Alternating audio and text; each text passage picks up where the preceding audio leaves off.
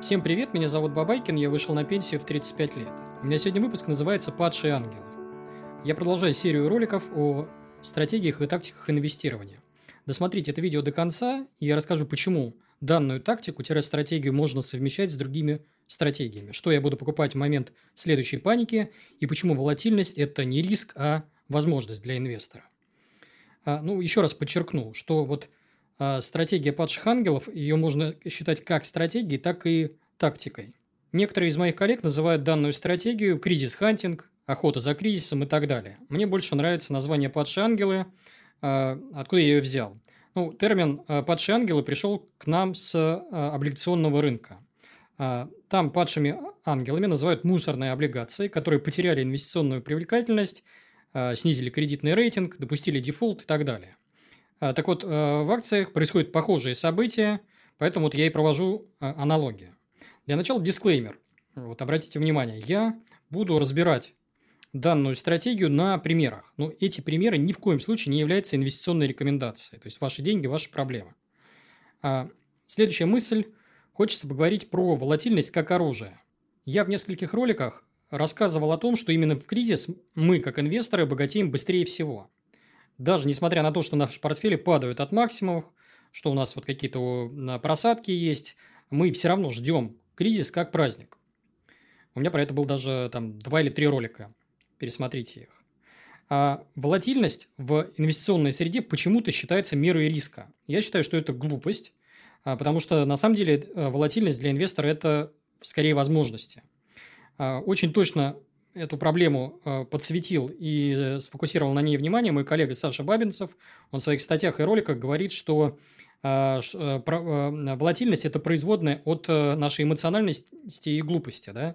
То есть, это наша природа, и вот природа в критические моменты заставляет умнейших людей, а инвесторы в массе свои умные люди, совершать идиотские ошибки. То есть, волатильность – это прямое следствие нашей глупости – собственно, на волатильности самые умные как раз и зарабатывают. Что может дать нам волатильность? А, ну вот, например, для меня это возможность взять 20% дивидендной доходности, 30%, даже 50% и более а, в моменты, когда толпа паникует. Либо купить бумагу в несколько раз ниже ее справедливой стоимости. Это как раз для стоимостных инвесторов возможность, да. Либо купить весь индекс широким фронтом, когда он находится на самых низах. А все это позволяет нам именно волатильность. Я впервые это понял в 2008 году, когда брал Сбер э, ниже 15 рублей. Э, к сожалению, делал я это на копеечные суммы, потом увидел, что произошло с моим портфелем, до сих пор вспоминаю и жалею о том, что у меня в те годы капитала не было. Я понимаю, что одними только дивидендами я отбил свою покупку бы однократно и получил бы сейчас дивидендную доходность более 100% годовых в цене покупки. А, я помню, что в те годы никто, вообще никто не считал Сбер привлекательной бумагой и вообще интересной компанией. И э, понимаю сейчас, что мы вряд ли когда-нибудь, даже с учетом вот э, всех падений, увидим Сбер по цене вот 15 рублей или ниже. Повторение – мать учения, поэтому давайте я еще раз коротко расскажу, как инвесторы готовятся к кризису. У нас э, помимо акций в портфеле всегда присутствует кэш в разных формах. Это могут быть облигации федерального займа УФЗ, либо деньги на депозите. И вот э, процент этого кэша в портфеле, ну, как минимум 10%, у кого-то 15%, у кого-то 20% или даже более. Эти деньги сидят и ждут своей очереди. Они приносят нам доход на уровне инфляции – и в моменты паники мы начинаем обменивать вот этот вот кэш на обвалившиеся акции. И повторяем это из кризиса в кризис, одну и ту же процедуру. А, но тут встает у инвесторов вопрос, а что именно покупать в кризисные моменты? Хочется как раз это обсудить. А, еще одна мысль важная. Я э, на нее натолкнулся в статье Моргана Хаузела. Приведу ссылку на статью в описании.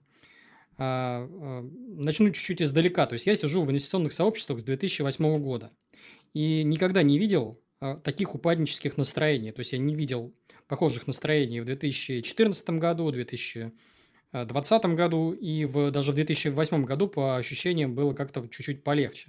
То есть, в рынке сейчас, прямо сейчас разочаровались даже сторожилы. И э, я считаю, э, здорово, что разочаровались. Э, что говорят нам сторожилы? Что сейчас нельзя ни в коем случае покупать, на рынке максимальная неопределенность, турбулентность, э, надо ждать, когда рассеется туман. Но инвесторы, даже опытные инвесторы, не понимают, что такое неопределенность. Да? У нас риски присутствуют практически всегда. Просто люди на них не обращают внимания. У нас всегда копятся дисбалансы, но всем на них пофигу. И даже сейчас они копятся во всем мире. У нас неопределенность всегда остается на одном уровне. То есть, ни, никто не знает будущего, не знаю, никто не знает, как оно будет. Но что у нас меняется? У нас всегда меняется только уровень э, нашей самоуверенности. Э, э, из этого мы должны следовать. То есть, вот э, есть и обратная сторона этого явления – то есть, э, э, допустим, плохое событие уже произошло. А под событием может быть триггер, э, начавший вот конкретный отдельно взятый кризис. Ну, к примеру, взрываются башни-близнецы, или начинается какая-то там военная операция, или лопается банк типа Lehman Brothers. И люди вот думают, что вот все, произошло плохое событие, и дальше будет цепочка следующих событий, которые будут еще хуже, и всегда готовятся к ним. Но обычно все бывает так, что вот этот вот триггер, он как раз и является э, наихудшей точкой в кризисный момент, да. Но э, э, люди этого не понимают, и они говорят, ну, наверное, вот надо ждать, что ситуация будет развиваться совершенно по-другому. А, вот такая вот мысль, мне кажется, она важная, ее подчеркиваю. А, следующая мысль, я считаю, что бы там ни говорили книги нам про эффективность рынков, я считаю, что рынки чудовищно неэффективны. Потому что у нас в определенный момент, то есть никогда не бывает так, что цена какой-то отдельной компании или целого отдельного э, индекса конкретной страны э, является справедливой. То есть это всегда маятник, всегда качели. Либо компания очень сильно перегрета, либо наоборот она перепродана. Вот. И вот прямо сейчас, мое мнение, рынок э, РФ, он чудовищно неэффективен. Это длится годами. То есть э, наши рынки были дешевы до февраля 2022 года. Они стали еще более дешевыми летом 2022 года. И, скорее всего, сейчас наступит ситуация, когда рынки будут а, еще ниже и э, станут возмутительно дешевыми. Да? Э, я ожидаю это событие в ближайшее время. Но у нас могут быть и другие времена, когда рынок станет безумно дорогим, когда мы будем искать идеи не среди голубых фишек, а в каких-то там третьих, четвертых, пятых эшелонах на внебирже и так далее когда двухзначная дивидендная доходность станет каким-то э, редким явлением и роскошью, да, когда мы будем довольствоваться дивидендами там, в 4-5%. А сейчас это кажется невероятным, но мы с вами все это видели, например, в 2007 году. И, скорее всего, мы, как инвесторы, увидим это собственными глазами э, еще при нашей жизни. Но э, заработают на этом, как обычно, всего несколько процентов э, наших коллег. А тут, опять же, маленькая оговорочка, если, конечно, мир не погрузится, к примеру, там, в хаос, в какую-нибудь Третью мировую войну. А, далее. А, зачем мне нужны вот эти вот знания? Зачем мне нужна данная стратегия-тактика? В момент э, паники инвесторы часто ощущают себя вот э, какими-то белыми воронами, то есть на них смотрят как на дураков. То есть они говорят, что все будет хорошо, все вокруг паникуют и говорят, ну как ты можешь верить в то, что будет э, все хорошо, когда все плохо и, скорее всего, станет все еще хуже. Покупать внизу сложно психологически, то есть все знают, что в моменты кризиса надо покупать, но почему-то никто так не делает. Как себя в такие моменты заставить покупать? Нужна точка опоры. То есть мы должны на что-то опираться и считать, что это не я идиот, как инвестор, а это рынок ошибается. А, я должен а, понимать для себя на основе каких-то фактов, цифр, наблюдений, что мир не рухнул, что бизнесы не рухнули, они никуда не делись, что пресса, толпа инвесторов а, и даже менеджмент компании, они просто нагнетают. Приведу несколько примеров. Я впервые вот выделил стратегию падших ангелов, наверное, после болезни Олега Тинькова, да, Э, помните, да, в 2020 году вышли пресс-релизы, что Олег Тиньков тяжело заболел, у него онкология, э, рак крови, кажется, и э, акции на фоне этого рухнули просто вот в пропасть. Заодно э, наложился на это ковидный кризис, э, и, э, ну, то есть, э, котировки обвалились там, в несколько раз. Я в то время включал э, критическое мышление и, и задал себе вопрос, а что изменилось? То есть, Олег уже тогда не рулил бизнесом, Банк один из лучших в стране, замечательный продукт, растет бешеными темпами. Менеджмент тогда был э, еще в роли компании.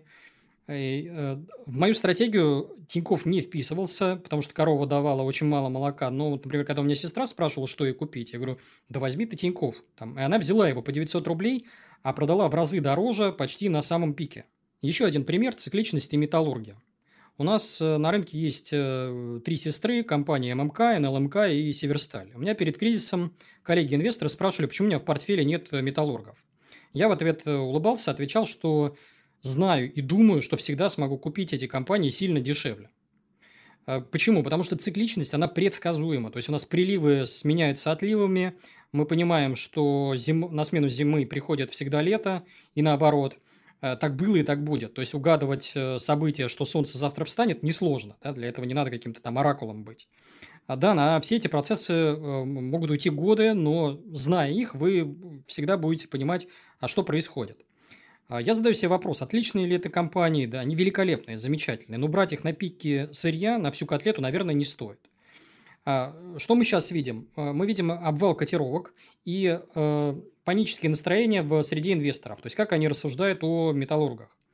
Они видят, что компания начинает жестко банить, то есть э, они попадают под санкции. Они видят, что по текущим мультипликаторам, которые ничего не значат, компании вроде как стоят дорого. Они видят, что вроде как сверхприбыли прошлых лет э, уже в ближайшие там, пару лет точно не будет. Сколько могут длиться эти проблемы? Ну, мое мнение, там полтора года, два года, максимум три года. Дальше, скорее всего, с высокой долей вероятности эти компании пойдут в рост. При этом я смотрю опять глобально на эти компании. Что у них изменилось?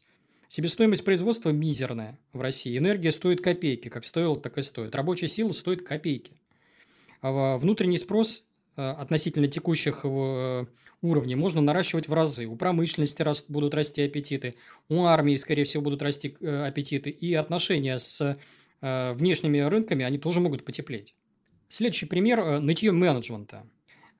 Я считаю, что менеджмент компаний любых причем, это худший из возможных источников информации и худший индикатор. То есть, ни в коем случае к заявлениям менеджмента прислушиваться не стоит. Почему? Потому что я заметил еще, будучи бизнесменом, когда я встречался со своими коллегами, задавал им вопросы, как дела, как идет бизнес, э, практически всегда слышал нытье. Все плохо, сотрудники ничего не хотят делать, продажи стагнируют, все как-то неважно. Э, диалог был всегда примерно одинаковым. То есть, никто и никогда из коллег, даже если у него все было хорошо, никогда не хвастался этим, никто не говорил, а, что у него все замечательно. Это у нас даже, наверное, в крови ментальность какая-то у а, российских бизнесменов. Абсолютно то же самое у крупника. То есть, там тоже все плохо. Всегда. Э, то есть, э, смотрим э, заявления их, и люди начинают жаловаться. Там налоговая нагрузка нас уничтожит, низкий курс рубля убивает наш бизнес и так далее, и так далее.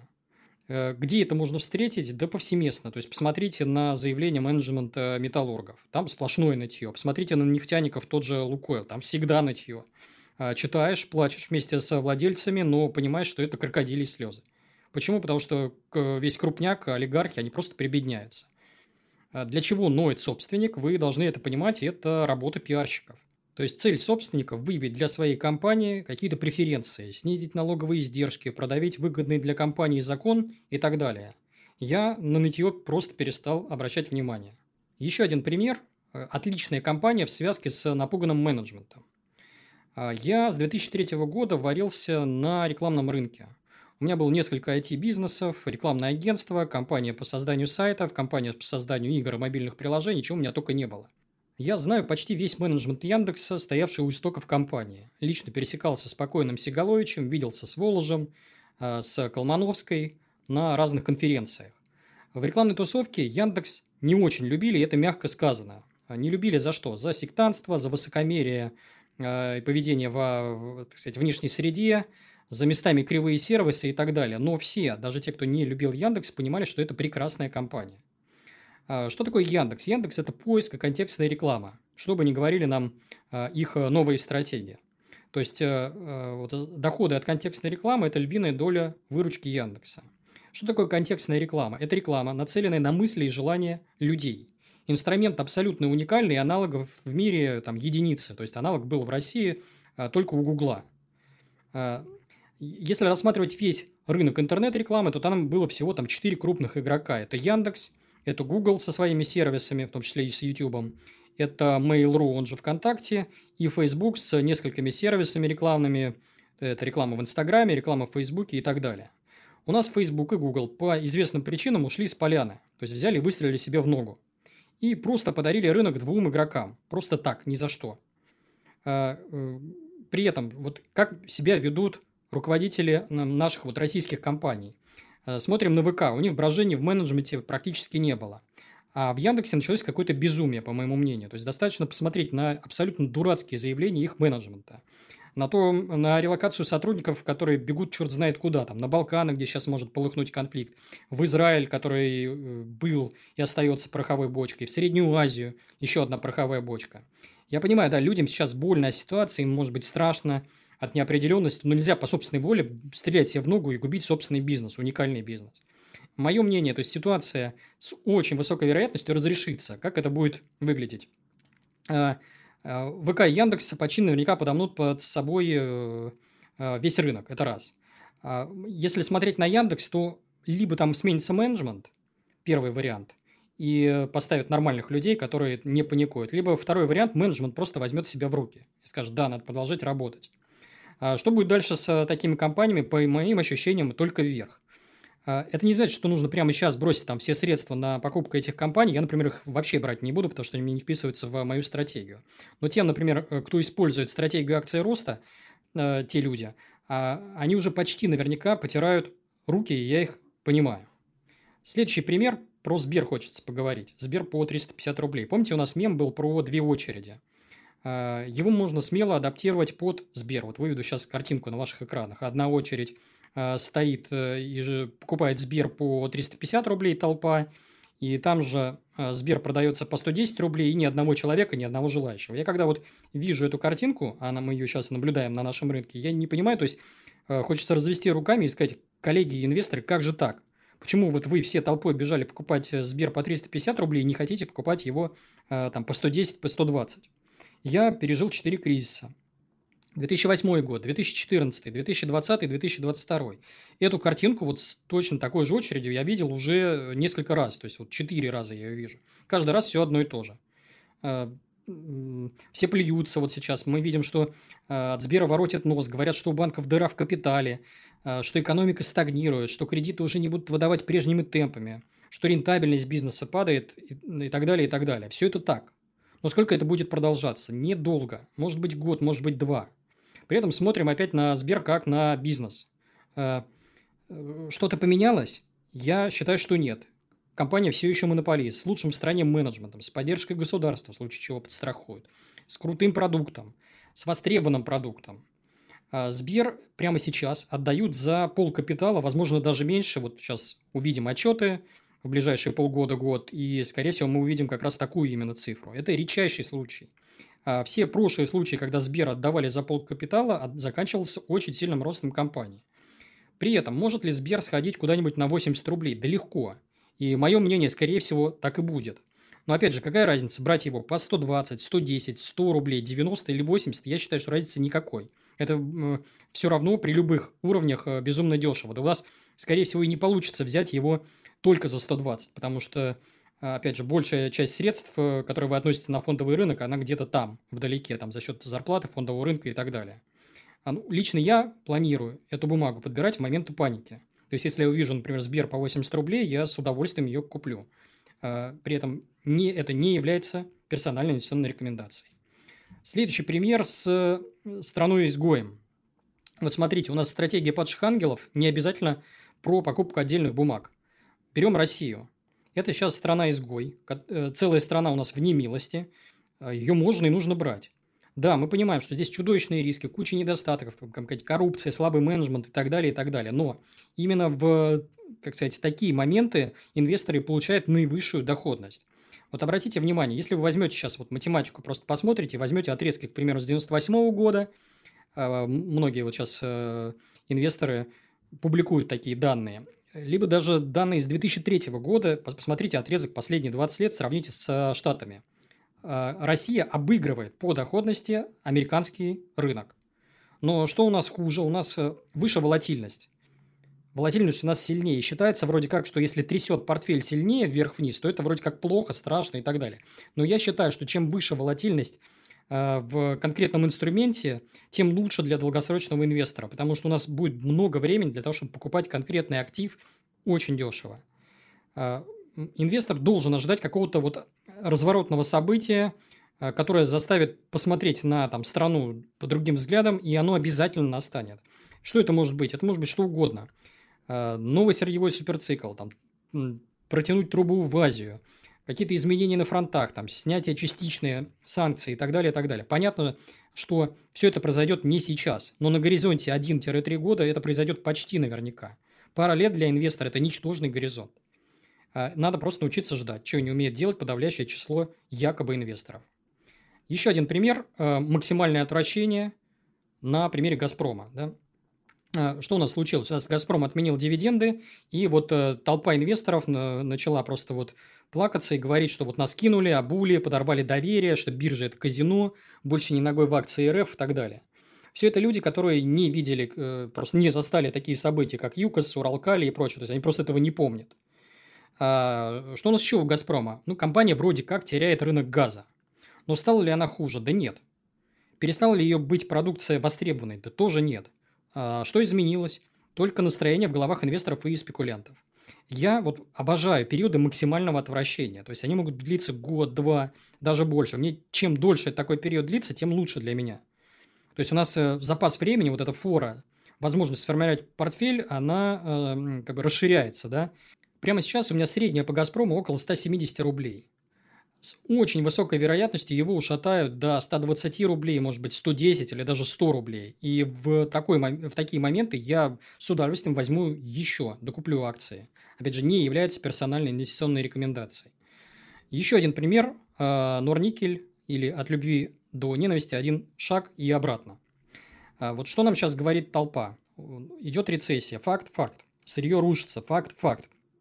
Компания вроде как по мультипликаторам текущим стоит дорого – тоже факт. Высоких дивидендов больше не будет, скорее всего, ну, там ближайший год-два точно. А, Все так и есть. А, Все, скорее всего, именно так и будет. Да, вот как говорят сейчас скептики. Но при этом, а, что у нас поменялось? Компания все еще монополист. У нее, она выпускает продукцию, которая будет нужна ближайшие 30 лет. Бум автомобилестроения, электромобилей никто не отменял. Продукция дефицитная. Себестоимость одна из самых низких в мире были разборки мажоритариев компании, они близки к завершению. То есть, что мы видим? У нас Норникель, с одной стороны, сто, может стоить как 8 тысяч рублей, там 7 тысяч рублей и так далее, а может стоить 30 тысяч рублей. Вот эта вот волатильность, вот этот разброс, эта вилка, она замечательна. То есть, мало кто будет из скептиков э, брать, э, докупать э, Норникель на низах.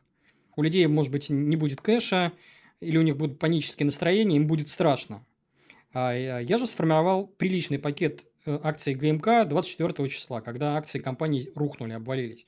Если цена уйдет ниже 12 тысяч, я просто намерен их докупать. Опять же, не является персональной инвестиционной рекомендацией. Еще один пример э, – юридические риски и компания «Русагра». У нас вот э, были такие бумажки, которые торговались где-то там, то есть с точки зрения юрисдикции находились там где-то на Кипре, в Голландии и так далее. Вот.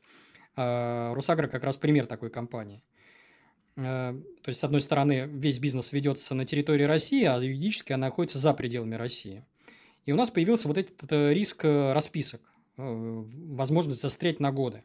Плюс появился риск страновой, когда вот сами регуляторы будут ограничивать экспорт сырья продукции компании «Русагра», это зерно, там, мясо и так далее, масло, будут ограничивать, то есть вводить какие-то пошлины и так далее, и так далее. Эти два риска есть, они никуда не делаются. Именно поэтому компания продается сейчас с дисконтом.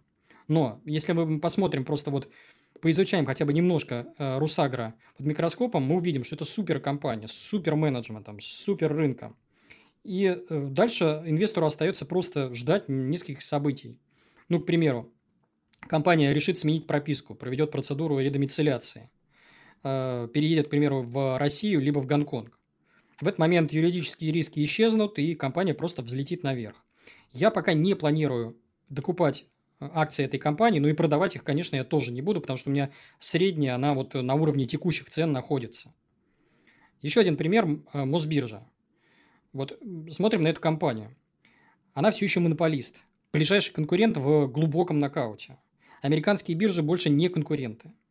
Э, при этом инвесторы, которые просто посмотрят структуру выручки Мосбиржи, поймут, что там упор идет не на акции, а на два других рынка. Это долговой рынок и валютный рынок. Долговой рынок у нас жив, никуда не делся. Валютный рынок не рухнул и будет расти. То есть, если смотреть на обороты, там э, все не так уж и плохо.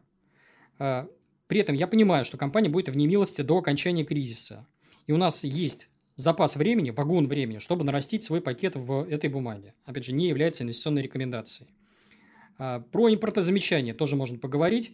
Здесь все не так просто и однозначно, потому что вот э, э, сам процесс импортозамещения у нас делается через одно место, все это знают. Ну, опять же, рисуется несколько явных бенефициаров. Например, берем телекома, да.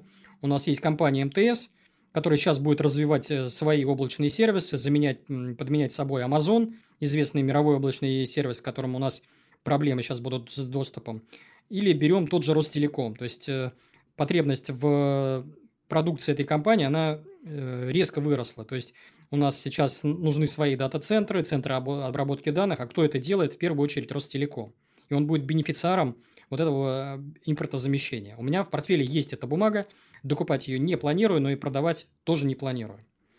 Э, Алроса или вот прислушивайтесь к женщинам, да. То есть, у нас опять история повторяется. Помните, у меня был диалог с супругой, я рассказывал о нем там год или полтора назад, про алмазы. То, что я у нее спрашивал, говорил, слушай, вот сейчас уже изобрели все синтетические алмазы, которые стоят в разы дешевле, и вроде как э, э, хочется там кольцо с бриллиантом покупать сильно дешевле. Она на меня посмотрела и сказала, что такого никогда не будет, потому что женщина, э, ну, для нее, наверное, наверное, это оскорбление будет, если ей будут в качестве обручального кольца дарить что-то вон, там синтетическое.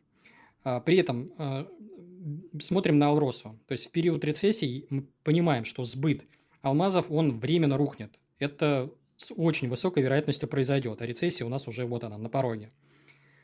Вот, но в долгосрочной перспективе у нас спрос на алмазы, он никуда не денется. Почему? Потому что люди как женились, так и продолжат это делать. Мужчины как добивались женщин, так и продолжат этим заниматься. А, соответственно, у нас э, компании, которые занимаются производством алмазов всего несколько штук в мире. А мы видим что сейчас, что в отношении той же Алросы накладываются какие-то глупые санкции по экспорту ее продукции. Но при этом смотришь на процесс экспорта и понимаешь, что э, спрятать источник происхождения алмазов очень просто. То есть, это какие-то глупые санкции, совершенно не понимаешь, зачем их ввели. А экспортировать алмазы очень просто. Это не какая-то там руда или топливо, нефть, газ. Это... Здесь не нужны вагоны, там, цистерны или еще что-то. А, то есть можно просто взять там в чемоданчик упаковать продукцию, там каким-то хитрым способом вывести в какие-нибудь арабские страны и там все продать. Ну или в конце концов можно свою биржу сделать, вот, обойти вот все эти там, э, там голландские биржи или еще какие-то и просто сделать свои торги, свои продукции. А, и я считаю, что Алроса ниже 50, там, 55-60 рублей уже становится очень интересной, потому что это всю, компания все еще кормит э, отдельный регион, то есть она будет выплачивать дивиденды, потому что ее продукция востребованная и будет востребованная. А, и потому что у нее есть страховка в лице государства. То есть в момент кризиса государство подставляет плечо и выкупает продукцию этой компании а, себе на баланс. Опять же, не является персональной инвестиционной рекомендацией. Что еще? Вот с примерами, наверное, э, закончили. Давайте попробуем вот несколько вот идей важных для себя вынести. Ну, первое. Вот общаешься с инвесторами, да, э, даже со сторожилами. То есть рассказываешь им про свой оптимизм и, всегда нарываешься на встречное мнение. Ты посмотри их отчеты, видел ли ты отчеты конкретной компании, там же катастрофа происходит. Я пожимаю плечами и говорю, и что? Ты смотришь в зеркало заднего вида. Ты смотришь назад, а не вперед.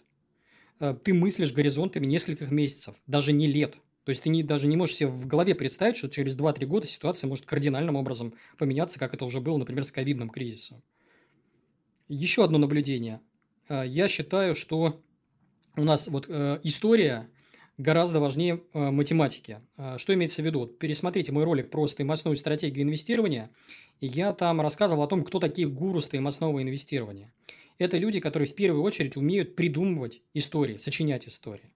И я там рассказывал такую шутку, американскую шутку, что в Excel написано больше художественной литературы, чем в Word. А, а, что нужно для того, чтобы писать подобные истории? Э, несколько вещей. Первое – это воображение. Это, конечно, интуиция. Это опыт и наблюдение.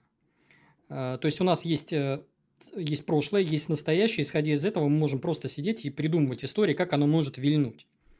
И на длинной дистанции выясняется, что вот эта вот ставка на оптимизм, она практически всегда обыгрывает ставку на пессимизм. Поэтому истории вот эти вот положительные с хэппи-эндом, они как раз, наверное, более правильные в глазах инвесторов. А, еще одно наблюдение. А, у нас инвесторы, по моему мнению, просто не умеют ждать. Первый вариант инвестора, он впервые пришел на фондовый рынок, пополнил брокерский счет и э, допустить себе, что вот лежат у него деньги на счету, я не знаю, там 100 тысяч рублей, миллион рублей, неважно. Это просто исключено. Ему обязательно надо что-то купить здесь и сейчас. Он не может ждать, у него все чешется. Деньги жгут ляжку. Э, от этого никуда не деться, к сожалению, всем это проходили, и просто этот этап нужно пройти. Я научился вот просто терпеть, и даже если у меня деньги попадают на брокерский счет, совершенно не обязательно после этого акции покупать. Зачем это делать, когда можно, например, купить что-то другое, например, там ОФЗ, да?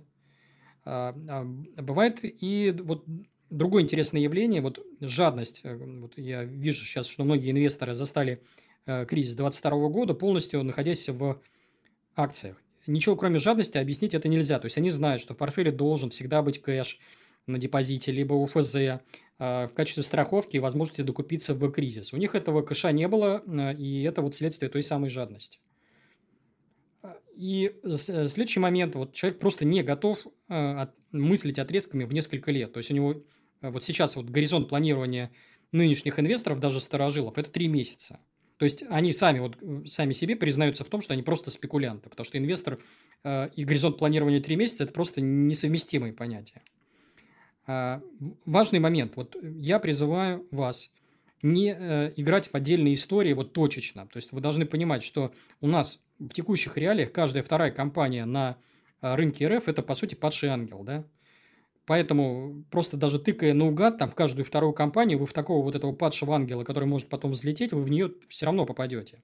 Поэтому призываю вас здесь придерживаться максимальной диверсификации, то есть у вас в портфеле должно быть 15 бумаг и более – и даже если одна лошадь э, сдохла, остальной портфель просто вытянет и не заметит вот эту вот э, смерть одной из э, ваших лошадок. То есть призыв здесь очень простой – не ставить на одну лошадь, какой бы красивой она ни казалась.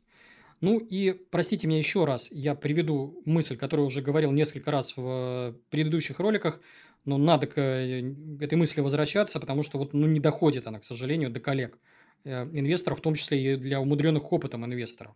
То есть, помните, я вам приводил э, комикс э, про «Черную пятницу», когда у нас идут скидки распродажи 80%, толпа прекрасно понимает, что надо бегом бежать в супермаркет и э, скупать там подешевевшие сумочки, шмотки и так далее. То есть, они понимают, что это возможность и испытывают радость. Когда у нас рынки падают на 80%, все бегут в панике отсюда, забывают про биржи, говорят, что биржа – это казино, лохотрон и так далее. Это э, поведение просто нелогичное, скорее глупое. То есть, у нас начинающие инвесторы должны умолять судьбу чтобы весь период накопления рынки не росли, а оставались на месте.